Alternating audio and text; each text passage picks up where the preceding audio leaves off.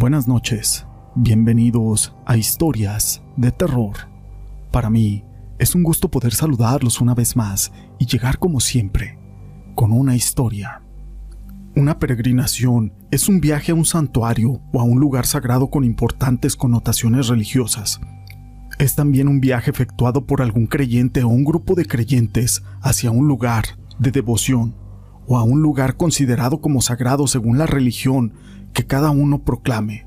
Pero todo esto no es relevante, sino una historia. Mi nombre es José Llamas y te presento Los Muertos del Camino. Este relato es anónimo. Esto me sucedió un 2 de noviembre del año 2019 en el pueblo natal de mi madre, llamado Santa María del Monte, perteneciente a Toluca en el Estado de México. Pues les contaré. Era día de muertos, nos encontrábamos desayunando mis papás, mi hermano y yo. De pronto mi mamá hizo un comentario y dijo, me gustaría ir a Toluca a dejarle unas flores a mis papás y a mis hermanos. Diez minutos después nos encontrábamos haciendo maletas para el viaje, y horas más tarde estábamos saludando a nuestros familiares de allá. Durante este viaje la última casa que visitamos fue la casa de mi tía Ana María, casa en la cual mi mamá no le gustaba quedarse porque sufrió un hecho paranormal, del cual no nos quiso hablar. Estábamos ahí y ya eran cerca de las 12 de la noche, cuando mi mamá dijo que ya se quería ir a dormir, pero a casa de mi tía Coco, y así lo hicimos. Mi hermano y yo nos llevamos a nuestros padres a descansar, y luego salimos rumbo a la casa de la tía Ana. De regreso, teníamos que pasar por un camino de terracería muy largo y oscuro, en medio del monte, con algunos árboles grandes a lo largo del camino mi hermano venía haciéndome bromas, apagaba las luces del auto y no se veía absolutamente nada. Y me decía, ahorita que prenda las luces, vas a ver la cara de un muerto pegada al vidrio, queriéndote agarrar. Yo me llenaba de miedo y de terror y le decía, no juegues con eso, Noé, sabes que me da mucho miedo. Un momento después de eso, cuando prendió las luces del auto, vimos como a 50 metros a una familia que iba al pie de la carretera caminando. Quiero suponer que era el papá, la mamá y tres hijos, dos niñas y un niño. Era cerca de la una de la mañana y hacía un frío terrible. Estaba helando. La familia que iba caminando no llevaban suéteres. Cuando vieron la luz del carro se detuvieron a la orilla del camino. Tenían los brazos caídos a los costados, sin ninguna expresión en su rostro. Solo estaban parados como estatuas. Mi hermano dijo, Oye, esto está muy extraño. Yo al instante empecé a sentir mucho miedo y le dije, Cállate, Noé, no empieces. Guardamos silencio y mi hermano bajó la velocidad. Yo no quise ni siquiera voltear, pero justo cuando pasamos a un lado de ellos, mi hermano muy asustado gritó, ¡No chingues! Yo me asusté mucho y le dije, ¿qué pasó? Él me pidió que volteara a verlos y aterrada le dije que no, no, no voy a voltear. Dime qué es lo que pasa. Él me dijo, no tenían ojos, y me dijo una vez más que volteara para que yo los viera y que era cierto lo que me estaba diciendo. Por un momento pensé que me estaba mintiendo y que esto era otra de sus bromas. Entonces de reojo volteé y alcancé a ver a una niña, la mayor de la familia. Y por Dios santo, les juro que no tenía ojos. Le dije a mi hermano, vámonos de aquí, apúrate.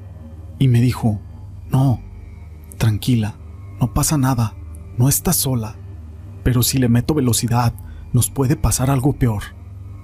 Nos fuimos alejando poco a poco hasta que mi hermano miró por el retrovisor y dijo, ya no están.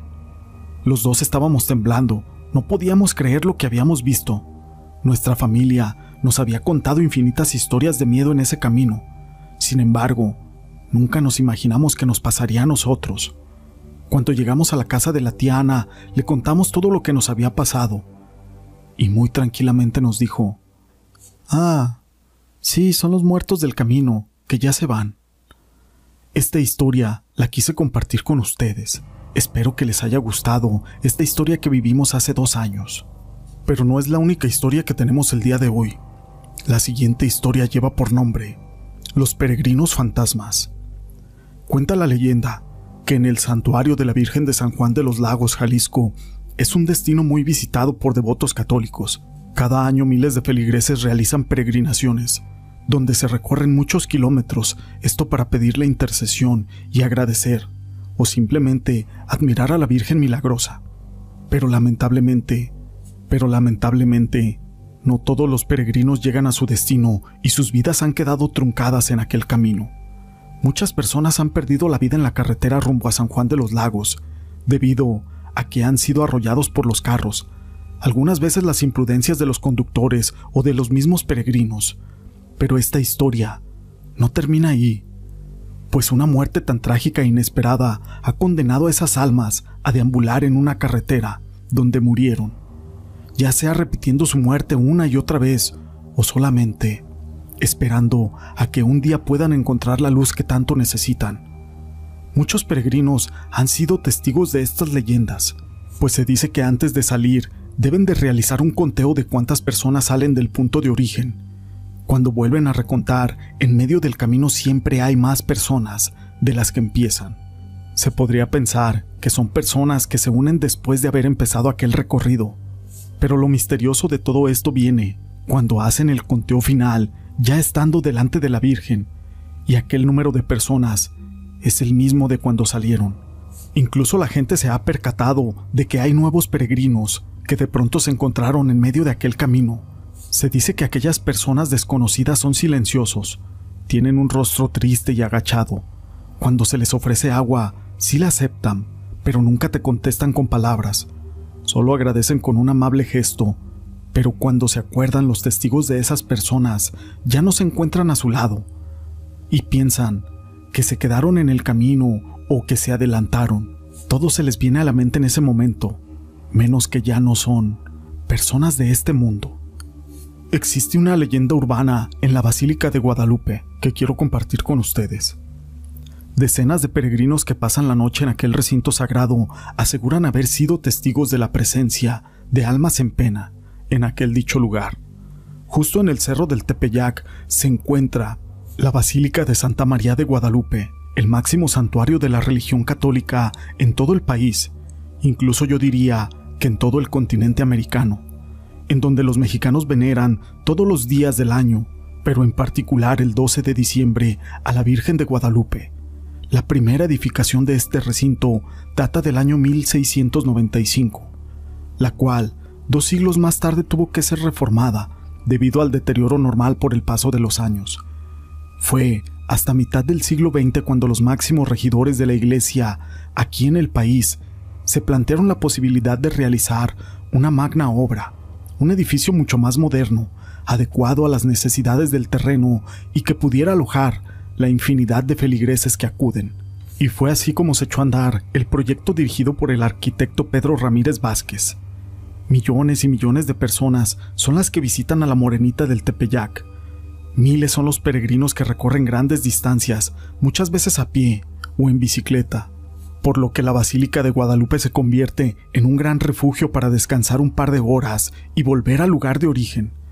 Precisamente, esta gente o los indigentes que duermen en las escalinatas del lugar, los que han contado que en el recinto católico ocurren cosas muy extrañas, incluso dicen haber sido testigos de fenómenos paranormales. Varios son los peregrinos que pernoctando al interior de la basílica dicen haber visto a una mujer que sale del templo viejo llevando en las manos una vela que permanece encendida, pese a que pudiera haber lluvia o viento y que camina hacia la construcción moderna, en donde atraviesa las paredes. Se dice que la gente ha presenciado cómo esta mujer llega muchas veces hasta el altar, en donde deja la vela como ofrenda, reza un par de minutos y desaparece de la nada, acto que deja atónitos, asombrados y hasta un tanto atemorizados a quienes se encuentran ahí presentes. Todos afirman que esta aparición se trata de un alma en pena, y quien seguramente la muerte le sorprendió y dejó muchos pendientes o cosas aquí en la tierra, como una posible manda que no pudo cumplir o culminar. Esta aparición fantasmal parece ser que no es la única que se registra en ese lugar.